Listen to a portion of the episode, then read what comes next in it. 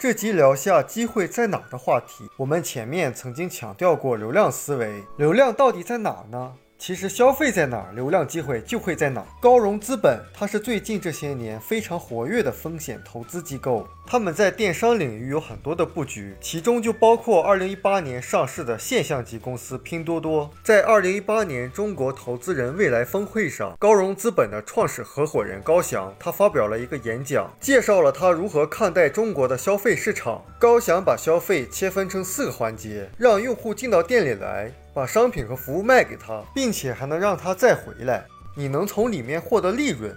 这四个环节可以概括为流量转换、沉淀和利润。如果你要作为投资人，或者是经营于消费领域，那就应该去思考这四个环节的变化。每一个环节的变化都会产生机会。不过高翔他认为，从流量的角度相对来说，更容易发现一些大的趋势和大机会。流量的变化往往会带来消费的巨大变化。比如，当流量从线下开始转移到线上的时候，就诞生了互联网电商。产生了包括亚马逊、淘宝、京东这些巨头消费者的习惯，也就是流量从 PC 端移动到移动端的时候，就带来了整个电商领域的变化。比如当年淘宝就提出了 All In 无线，而且由于移动端可以带来随时随地的在线，基于地理位置的本地生活服务商开始兴起。如果一个人能把流量的变化研究透彻，做投资或者经营生意的话，就能够找到很有意思的投资机会。比如说，电商过去流量集中在像百度、新浪、腾讯、网易这些巨头公司手里，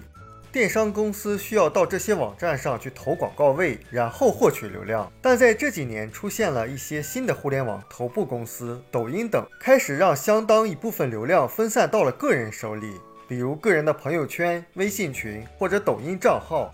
在流量变化的过程中，就产生了新的机会，包括现在一些企业转型社交电商，就是通过利用好个人之间的连接，进而能够产生好的交易，这些都会带来一些新的机会。高融资本投资的拼多多就是成长在微信生态上的一个例子。总之，从流量的变化的角度去思考消费和零售，就有可能发现大的机会。所以最近有一个书友在问我。他说有一个商铺价格很便宜，就是人流量很少。他问我应该做什么产品，看得出他还没有太多的经营经验。我就说你那个店铺别说价格很低，就白送给你去经营，你也不要去做，因为店铺是免费的，但你还不得囤一些货吗？我们都知道你要捞鱼，一定要到有鱼的地方。那过去人是在马路上，流量也在马路上，现在人是在手机上。人即使是走在马路上，很多人的关注点也在他手机上，所以你应该把店开在哪儿，应该是不言而喻的。我们书友会希望用十五年时间带动一亿人读书，改变思维，思考致富，和一千个家庭共同实现财务自由。快来加入我们吧！